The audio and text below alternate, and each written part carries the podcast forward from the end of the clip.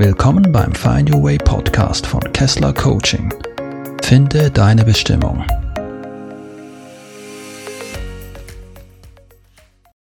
Unterbewusstsein für Kopfmenschen. Jahrelang nur Verstand. Viele Jahre habe ich auf der Bank und später im Datenbereich gearbeitet. Die Arbeit war oft sehr spannend. Die Tätigkeiten waren dabei fast ausschließlich kognitiv. Da ich technisch affin bin, Spaß am Analysieren und auch am Programmieren habe, hat mich das lange nicht gekümmert. Erst über die Jahre ist mir klar geworden, dass der Verstand nicht alles ist, um das sich das Leben dreht oder drehen sollte. Als ich körperliche Beschwerden bekam, merkte ich plötzlich wieder, dass ich ja auch einen Körper hatte. Und als dann noch emotionale und psychische Schwierigkeiten hinzukamen, wurde ich mir auch meiner Innenwelt wieder bewusst. Als eingefleischter Kopfmensch fiel es mir schwer, Zugang zu meinen emotionalen und seelischen Ebenen zu bekommen. Nur was wissenschaftlich zigfach belegt war, konnte existieren, so meine Denke damals. Mich der Spiritualität zu öffnen, fiel mir als überzeugter Atheist auch sehr schwer, weil ich es irrtümlicherweise mit Religion in Verbindung brachte. Berichte von Nahtoderfahrungen oder Untersuchungen von angeblichen Reinkarnationen gaben für mich hier mehr griffige und nachvollziehbare Substanz.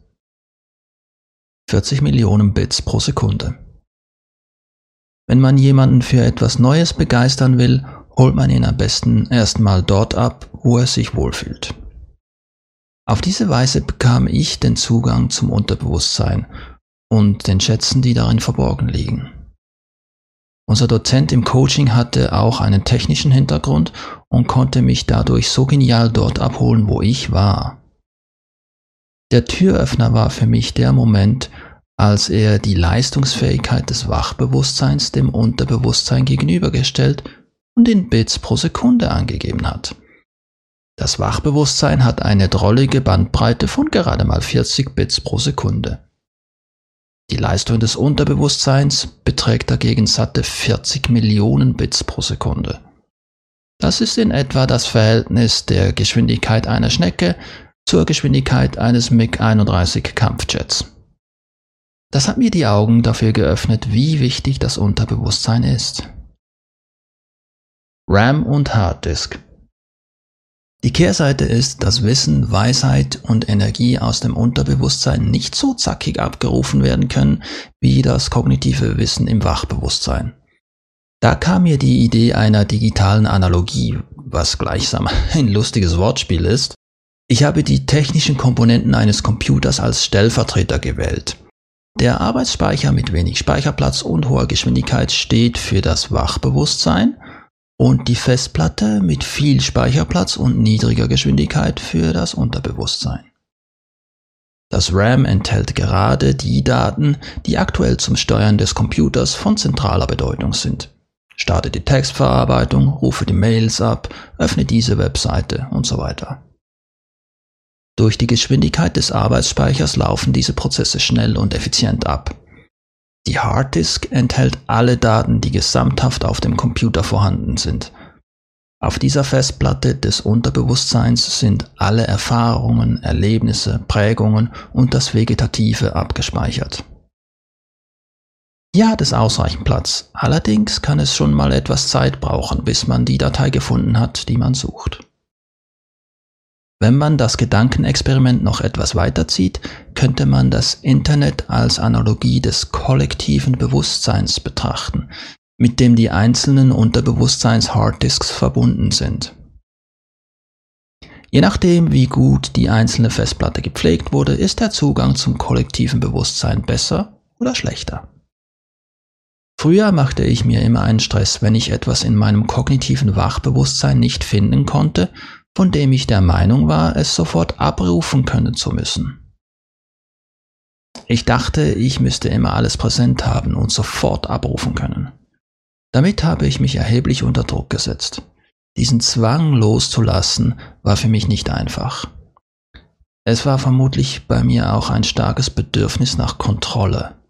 Je mehr ich über das Unterbewusstsein lernte, desto einfacher wurde es für mich darauf zu vertrauen, dass das Unterbewusstsein mir zum richtigen Zeitpunkt die wesentlichen Signale senden wird. Dadurch fiel es mir leichter loszulassen und anzunehmen, dass ich nicht alles unter Kontrolle habe und auch nicht haben muss.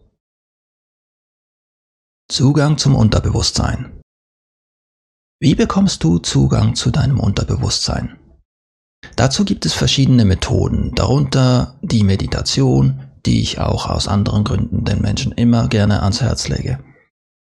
Es gibt noch andere Möglichkeiten, aber es geht mir hier mehr um die Grundprinzipien als um ein spezifisches Tool. Entscheidend sind die Hirnfrequenzen. Diese sind im Wachbewusstsein im Bereich von 14 bis 40 Hertz, im höheren Teil der Bandbreite. Hier sind die Wahrnehmungsfilter aktiv, die alles Unnötige herausfiltern. Damit können wir den Alltag meistern, schnell reagieren und Leistung erbringen. Je mehr wir unser Hirn in niedrige Frequenzen bringen, desto weniger aktiv sind diese Wahrnehmungsfilter. Unsere Wahrnehmung wird ganzheitlicher und nach innen gerichtet. Umgangssprachlich könnte man es salopp Entspannung nennen. Gehen wir nochmal zurück zum Computer. Auf der Festplatte liegen alle Dateien, darunter Textdateien, Bilder, aber auch systemrelevante Libraries oder Hardware-Treiber. Wo diese Systemdateien sich genau befinden und was jetzt weg ist, darum muss sich der User in der Regel nicht kümmern. Es kann aber vorkommen, dass der Computer nicht mehr wunschgemäß funktioniert. Vielleicht wird er immer langsamer oder es treten seltsame Fehlermeldungen auf. Für einen Benutzer, der sich selten oder nie mit der Innenwelt des Systems befasst hat, ist es sehr schwierig, die Ursache des Problems zu finden. Dann lohnt es sich, einen Experten hinzuzuziehen, der dich dabei unterstützt, die fehlerhafte Datei zu finden und wieder instand zu setzen. Bei Herausforderungen im Leben kann ein Coach dich dabei unterstützen, die relevanten Dateien auf der Festplatte deines Unterbewusstseins zu finden und wieder in Gang zu bringen. Bist du ein Kopfmensch und merkst, dass du trotz klarem Verstand bei bestimmten Themen anstehst und nicht weiterkommst? Hast du Angst oder Respekt davor, dich mit deinen Gefühlen, Emotionen und deiner Intuition auseinanderzusetzen? Den Weg vom Kopf hin zum Herz anzugehen braucht Überwindung. Doch es lohnt sich in so vielerlei Hinsicht. Das kann ich dir aus eigener Erfahrung bestätigen. Nimm mit mir Kontakt auf, damit wir zusammen ein Stück diesen Weg gehen können und du von meiner Unterstützung profitieren kannst.